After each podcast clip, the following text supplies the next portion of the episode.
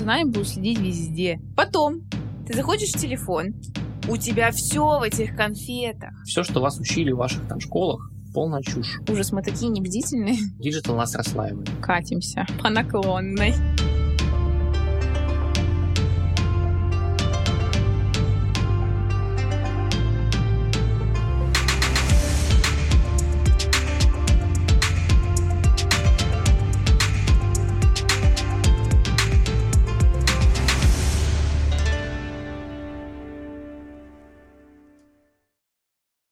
Привет. Привет. Ну чё? Чека, чекаво. Чекава, чекава. Да я, как всегда, слушай, а, день как день. Для записи все еще нахожусь дома, работаю, живу. В общем, в офисом так и не пахло, к сожалению. Даже вот Так радостно в душе. Вообще, просто потрясающе. Мы с тобой, как ты, естественно, знаешь, поскольку ты со мной в одной команде, мы с тобой занимаемся большим проектом под названием Аказия. Мы записываем подкасты про Азию, все, что с ней связано, и ведем параллельно телеграм-канал. Кстати, подписывайтесь, ссылочка в описании. Обязательно. А, мы очень часто с тобой сталкиваемся с таким феноменом, как государственное регулирование каких-то отраслей. Ну, в Китае, да, понятно, в Китае, потому что такая странная еще коммунистическая страна, да, с, определенно со своим путем, как это у нас принято говорить про одну страну, мы не будем ее называть. И э, в то же время, то есть почему я так удивленно об этом говорю, потому что в той же самой стране, в том же самом Китае происходят абсолютно уникальные вещи. То есть мы очень часто пишем как раз-таки про стартапы, которые возникают в Китае, и они абсолютно какие-то, ну, ошеломляющие. То есть инвестиции, которые они привлекают, технологии, которые они разрабатывают, конечно же, ну, они не могут не впечатлять. Там, несмотря на то, что Китай, конечно, зависим до сих пор от э, большого количества составляющих, ну, в плане IT-инфраструктуры, там, чипов, там, в частности, да, у них очень, в принципе, они зависимы от этого, но касаемо больших данных, касаемо разработки какого-то софта, инноваций вот, вот вокруг этого всего, они, конечно, впереди планеты все и лидеры. Опять-таки, да, и все они так не могут подобраться. Есть отрасли китайской экономики, которые в рамках традиционной экономики были такими государственными монополистами. Газ, нефть, там, продукты определенные какие-то, питания. Вот, они были, ну, жесткой монополией. Сейчас же просто вот я, что, что не новость, то Китай демонополизировал эту отрасль. Китай теперь демонополизировал там нефтяную отрасль. То есть, получается, государство ослабляет свой контроль над какими-то отраслями, какой-то части экономики, из чего можно сделать вывод, что, видимо, это не такая стратегическая отрасль, потому что, видимо, как бы это уже либо что-то отмирающее, либо то, что может плавать свободно, и как бы государство не должно иметь какое-то свое давлеющее последнее слово. Ты тоже вроде читал, да, что-то подобное? Ты, ты какой-то еще очень, до записи подкаста очень интересно рассказывал историю про соль.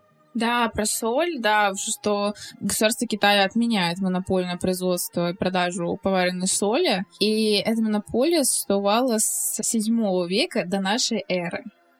Это просто капец как давно. Правительство объясняет это тем, что оно стремится провести рыночные всякие реформы, борется с бюрократией и всем таким. Но просто насколько долго это существовало, это вообще жесть. Ну а теперь как бы все послабее стало, и смогут продавать эту соль напрямую потребителям. И как бы не будет одна компания, которая занимается этой поваренной солью. Это так интересно было прочитать. Ну да, вопрос, конечно, я, я, не эксперт в области поваренной соли, я не знаю, сколько компаний не нужно для того, чтобы ее продавать и, и там перерабатывать. Ну, не знаю, может, их там нужно весить всего. Ну, не, не суть, как бы. Очевидно, что это не стратегическая отрасль экономики, в которой Китай хочет консолидировать свои усилия и сказать, мы поваренная соль.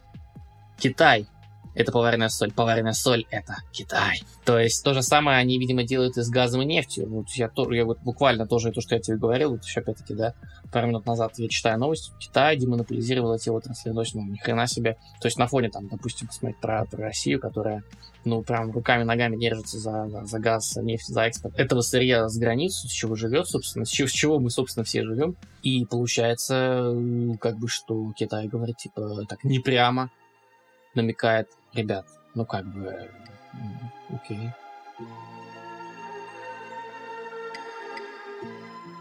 Вопрос в том, в чем же Китай сосредотачивает свои усилия, понимаешь?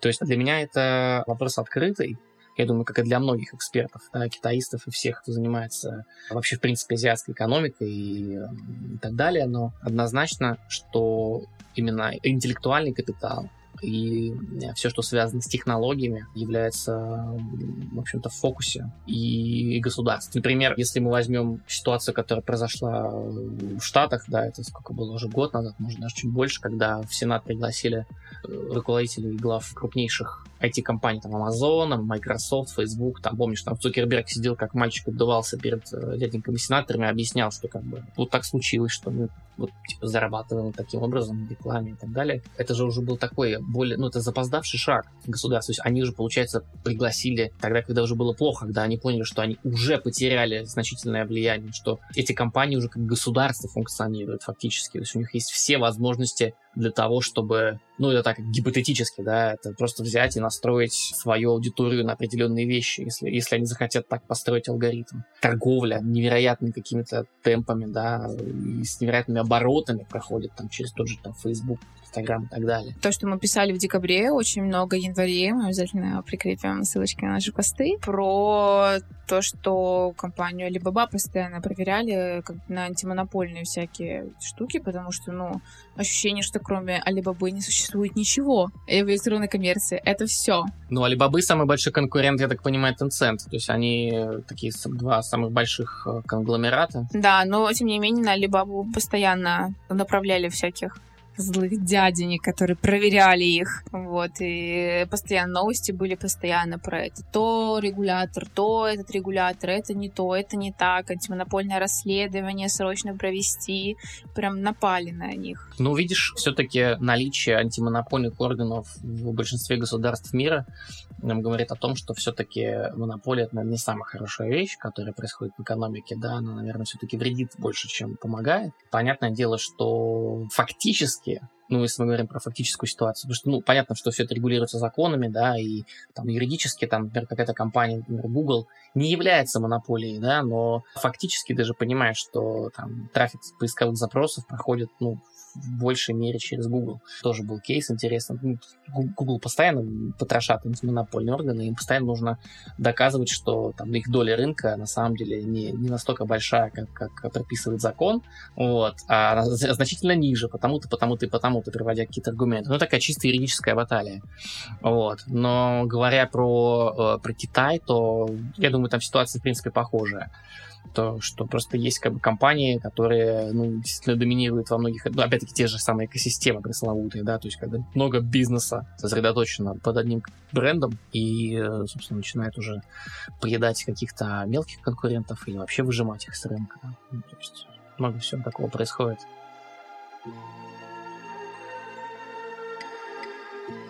Но, тем не менее, происходят делистинги, и это на образовательные компании все, ну, в основном это образовательные компании. А ты про какую биржу говоришь? И биржа США, и Санкт-Петербургская биржа технологических компаний, что как бы они предупреждают о риске делистинга ценных бумаг. Вот, например, э, Санкт-Петербургская биржа предупредила о делистинге бумаг компании Tal Education, что как бы ну, ей придется покинуть иностранные биржи, как бы из-за того, что китайские регуляторы, они, ну, как бы Поставили запрет на привлечение частного капитала. Нельзя, все, сиди дома. О как. Слушай, это интересная новость.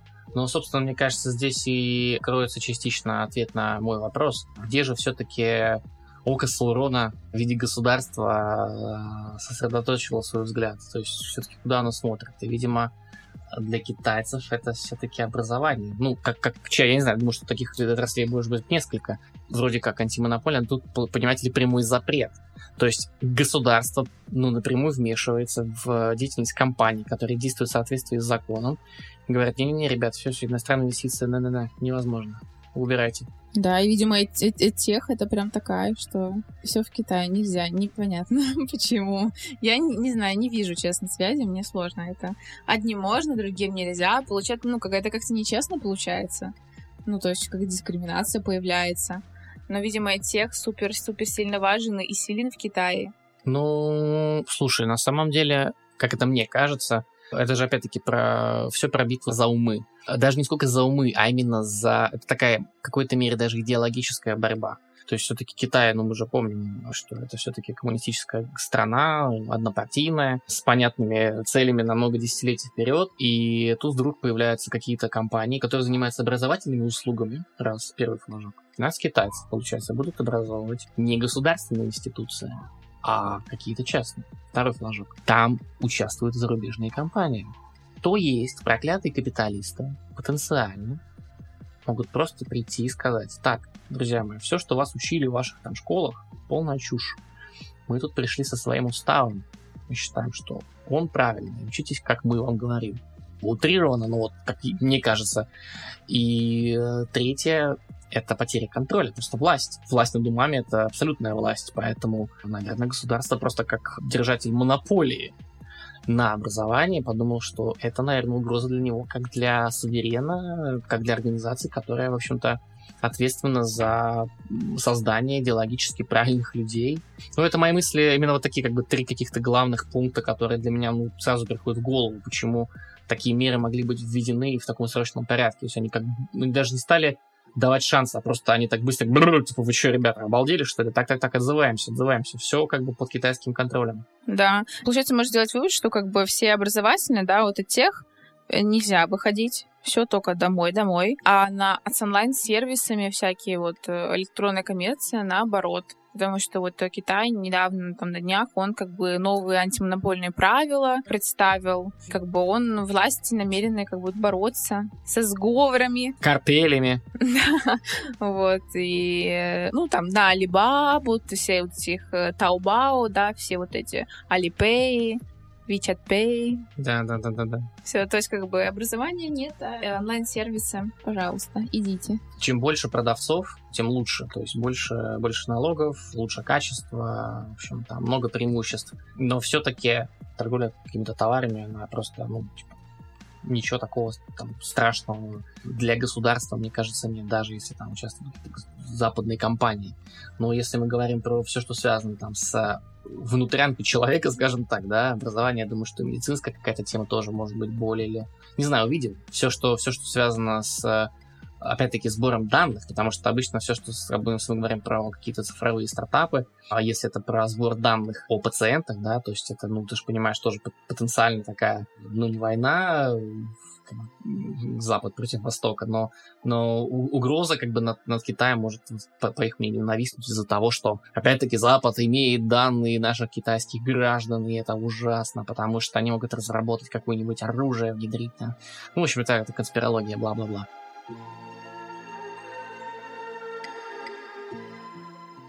Это правда, что, в принципе, все, не только Китай, не только азиатские страны, да, и все сейчас пытаются сохранять данные собственных граждан. То есть данные новая нефть, это как бы уже такая мантра, которая, которая из каждого утюга льется.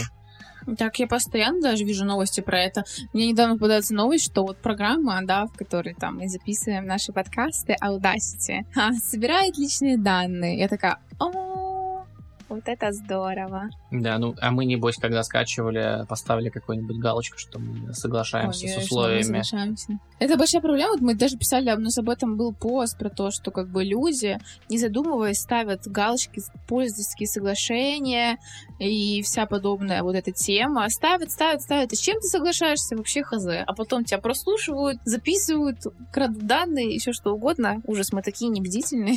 Кстати, у нас, в принципе, если говорить про вот эти вот все, все галочки и скачивание каких-то каких приложений, которые собирают данные, ну, вообще, в принципе, все, все, все программное обеспечение требует при скачивании твоего согласия на то, что ты скачаешь и соглашаешься со всеми условиями использования этого софта.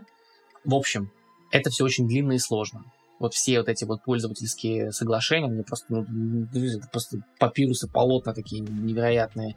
Никто их не читает, их никто не читает. И э, я видел реально какой-то стартап, который превращает вот этот, как бы вот эти terms of use, да, пользовательские соглашения, типа он их анализирует и превращает что-то какие-то там, не знаю, в, там, в несколько булитов, самых важных, которые тебе нужно знать, там, перед тем, как скачивать или пользоваться этой программой. То есть, типа, это как утилита, то есть, ну, то есть, то, что ты запускаешь, получается, в бэкграунде, то, что, ну, у тебя, то есть, ты скачиваешь, открываешь это приложение, оно как-то анализирует Terms of Use, тебе выдается, там, поп-ап окно высвечивается, типа, эти, там, эти соглаш...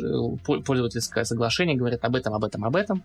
Там решите, там, сколько для вас это, типа, окей, ну, нифига себе. Я просто думаю, интересная, интересная идея стартапа. То есть, я не знаю, как они монетизируются, там, это бесплатно или, или платно, но просто, как бы, сама идея, что тренд на прозрачность, на то, что потребители должны знать по максимуму о том, что они потребляют, он как перекочевывает, собственно, и в такие вот, ну, онлайн-вещи, что наиболее очевидно, это более, и это, проще, но там уж про пользовательское соглашение я что-то даже не подумал, хоть я юрист по образованию, я что-то не подумал, что это как бы первостепенная вещь, которую нужно упрощать, потому что, блин, ну, люди должны знать, как, что они отдают, какие данные. Да, это, на самом деле, очень большая проблема. Во-первых, идея стартапа супер классная. У меня был такой кейс, я когда работала в поддержке, обратилась э, дама, которая говорит, а, собственно, собственно, ну, как бы у вас из вашего поиска соглашения непонятно. Типа, куда будут уходить данные моих студентов моей онлайн-школы. И что ты ответила ей? Ну, как бы я начала разбираться, читаю это пользовательское соглашение, естественно, первый раз, первый раз сама его читаю. И понимаю, что там это не прописано.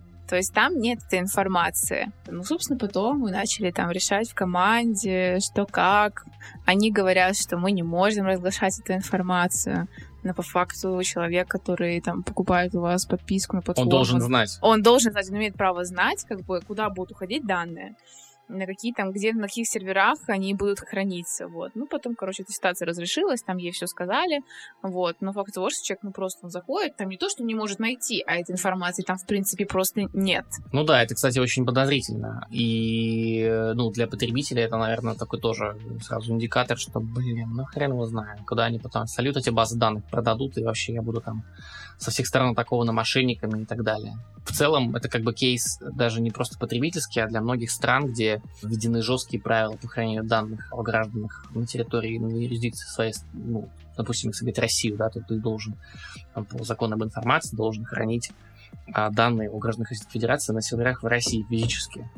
Вот, и как бы если ты там, э, у тебя стартап, и у тебя не организована так инфраструктура, что данные хранятся не на территории Российской Федерации, то как бы, соответственно, ты теряешь просто рынок. То есть, ну, один приход регулятора, и все, ты закрываешься. Там штраф впаивают, вообще, ну, как бы, это, это серьезная такая вещь, которая, которой нужно задумываться сразу же. А, ну, я думаю, что, конечно, бизнесы это делают, большие, тем более, у них там большой, большой юридический штат, достаточно большой, чтобы э, иметь в виду все, все эти проблемы и так далее. Вот. Но это такая как бы актуальная вещь, то есть, то есть данные, э, ну, а, опять-таки их продают незаконно, да, их э, неизвестно как, как в принципе часть данных, которые она собирает, вот как она используется. Вот, допустим, какой-нибудь тут, ну, там банальный трекер, который у нас на, на, на запястье. А, допустим, мы берем не, ну, даже, даже не Apple, понятно, нам тоже куча всяких дисклеймеров, мы там только там для каких-то целей, там, не маркетинговых это собираем, там, бла-бла-бла-бла. А вот, допустим, китайские, да, трекеры какие-нибудь. Там, Huawei, допустим, какой-то, не знаю, все неважно. Вот как они данные эти используют? Да хрен его знает, понимаешь? Это стрёмно, честно говоря.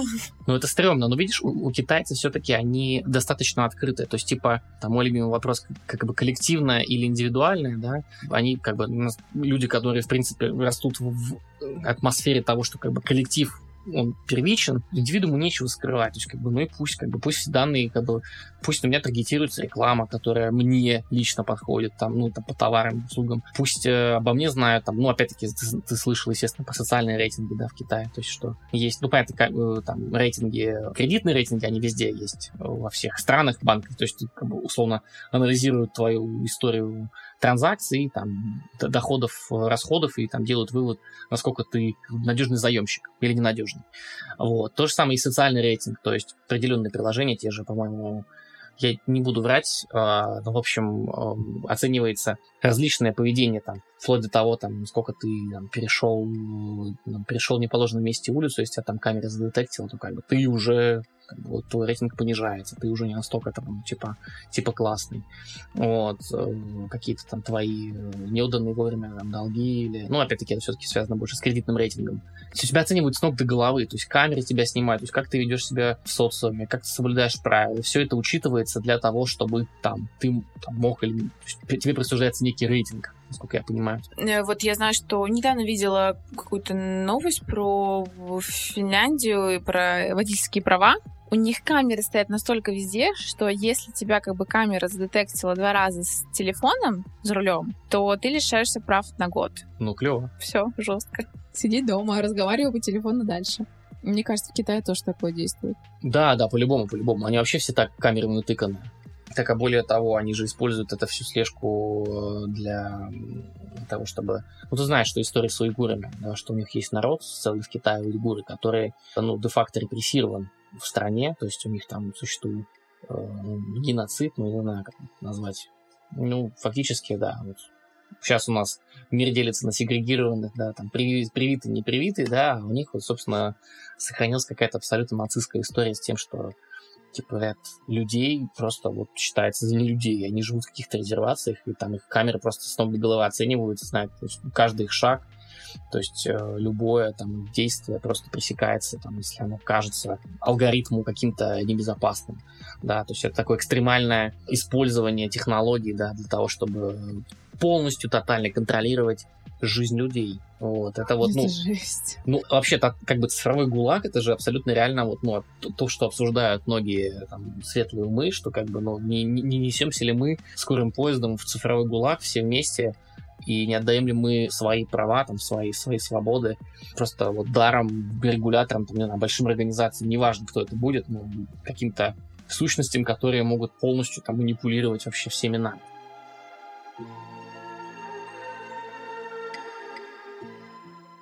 Ты, кстати, что думаешь? Мы все-таки э, к этому э, семимильными шагами идем или это все-таки раздуто?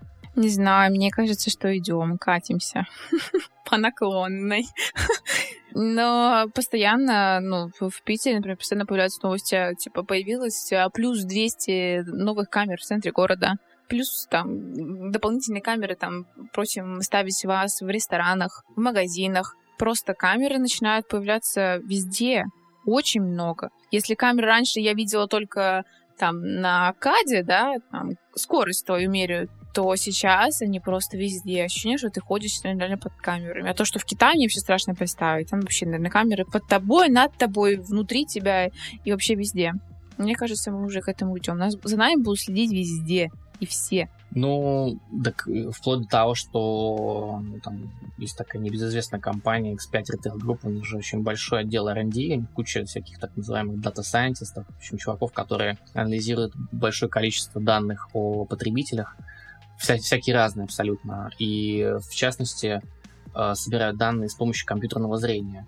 То есть, условно, камеры считывают поведение потребителя там, возле каких ну, возле полок с разными продуктами, таким образом анализируют, там, как часто там, потребители ходят, там, к, ну, покупают тот или иной продукт. Там, опять-таки, это э, может влиять на э, улучшение мерчендайзинга, то есть как, как расставлять товар, там, каким образом, как, как та или иная акция зашла, не зашла. Ну, то есть собираются более, более глубокие данные о поведении потребителей, то есть не просто там данные о там, транзакциях анализируются, да, и там каких-то там картах лояльности, скидках и так далее, но в том числе до того, как сколько человек секунд смотрит там на те или иные там позиции, ну, охренеть, короче, то есть вот это уже реальность, если мы говорим про Россию, то я думаю, что в Китае это уже было лет 10 назад внедрено, и как бы я, в принципе, не сомневаюсь. Ну, для меня еще очень стрёмная штука, ты лежишь, не знаю, там, разговариваешь с кем-нибудь, просто диванчик лежишь, телефон не трогаешь, обсуждаешь там конфетки марципан. Потом ты заходишь в телефон, у тебя все в этих конфетах.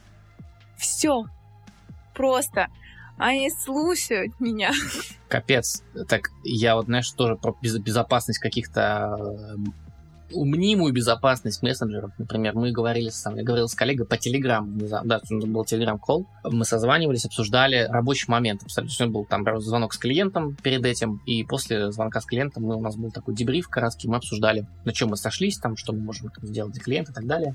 После этого он мне шлет принтскрин, говорит, просто баннер у него в Инстаграме или Фейсбуке просто сразу с названием той компании, которую мы обсуждали. То есть мы не забивали ее, в, там никто из нас не, не искал в Гугле а просто сразу после разговора таргетированная реклама показала название этой компании.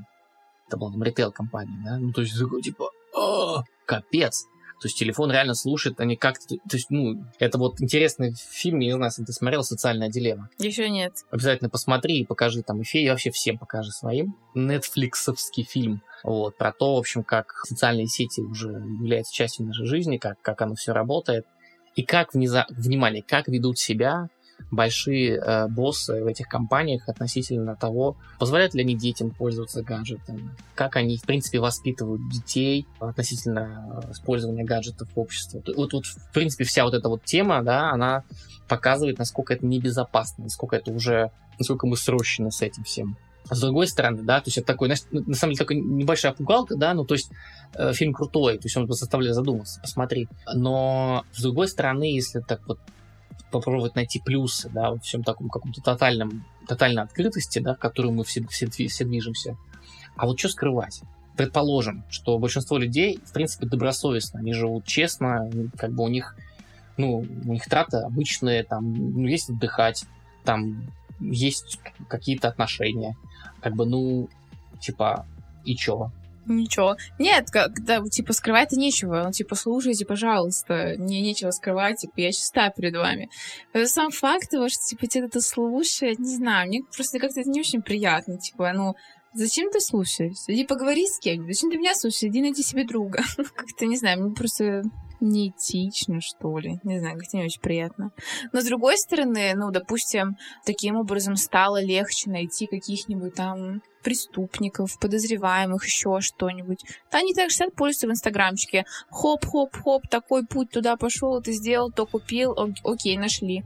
Ну, то есть, возможно, ну, ради безопасности это тоже работает в положительную сторону. Да, конечно, это работает в том числе и на наше, в наше благо, да, но, опять-таки, если говорить про позитив, повторю, да, эту мысль, что, ну, реально скрывать нечего. Добросовестным людям не должно быть что скрывать. Транзакции все какие-то, ну, они абсолютно понятные, обычные и, и тому прочее не очень, я согласен, что не очень приятно, наверное, когда твою либо там какую-то любовную, личную жизнь там слушают это так себе. Ну, для этого есть Телеграм. Надеюсь, что все-таки хотя бы переписку они не сливают. В остальном, как бы, мне, мне просто кажется, что говоря про тотальный как бы контроль, как ты говоришь, куда мы катимся, да, или не катимся, или мы уже в нем все, все, все находимся, сложно, в общем, как-то однозначно на это как бы реагировать, потому что когда ты понимаешь, что есть как бы вот, ну, большие корпорации, те же самые, да, вот гигантские, Facebook, Microsoft, Amazon, есть государства, которые, конечно, конкурируют с ними и хотят, ну, как бы не допустить, чтобы какие-то компании там да, стали более влиятельными. Все равно это люди, да, люди изначально, ну, они предсказуемы, да, у них есть определенные какие-то качества, как там не самые лучшие качества, скажем так.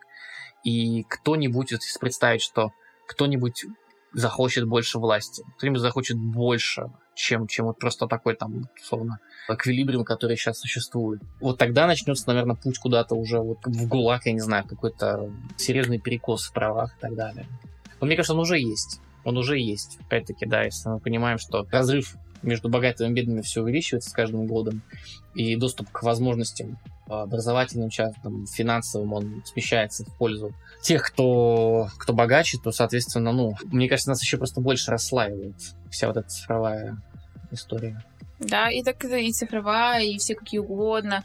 Я вот недавно видела какой-то отрывок интервью с актрисой про, ну, про все как бы обычные как бы вещи, которые потихонечку, потихонечку как бы влияют на расслоение. Один могут, другой не могут.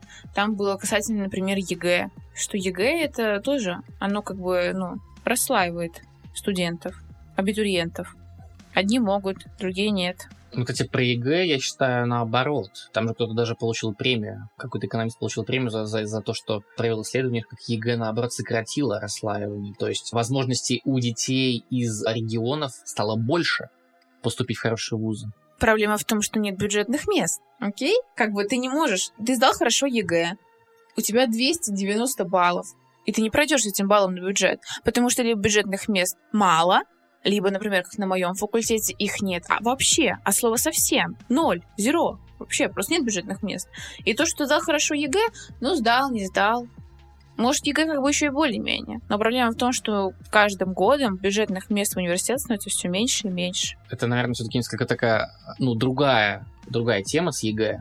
Я имел в виду, в принципе, про расслоение возможностей. То есть сейчас понятно, что там, условно, Инстаграм уравнивает всех. То есть каждый может выложить красиво обработанную фоточку, там, чем-то похвастаться и так далее, да, но если мы говорим про реальный офлайн мир, про возможность получить качественное образование, про возможность устроиться в, ну, какую-то бел, на беловоротничковую работу, ну, если мы говорим про работу по найму, этих возможностей становится меньше. Просто потому что, ну, какие-то, ну, происходит замещение в каких-то, вот, опять-таки, тех же традиционных отраслях, как, как там, образование или, не знаю, медицина, продукты питания, что угодно. Но, в общем, все это так потихонечку, вот, мое мнение, в общем, да, если так подытожить, что digital нас расслаивает.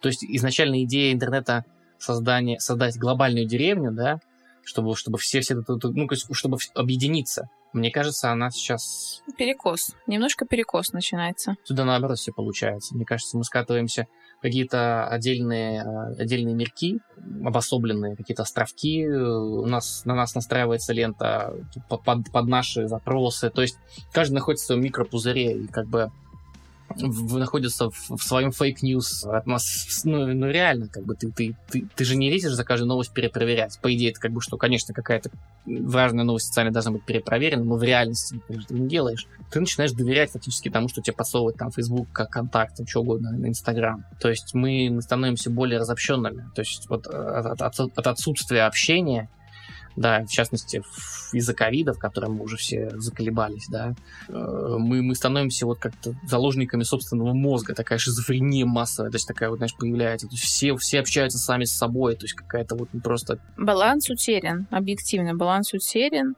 и люди начинают уходить в себя.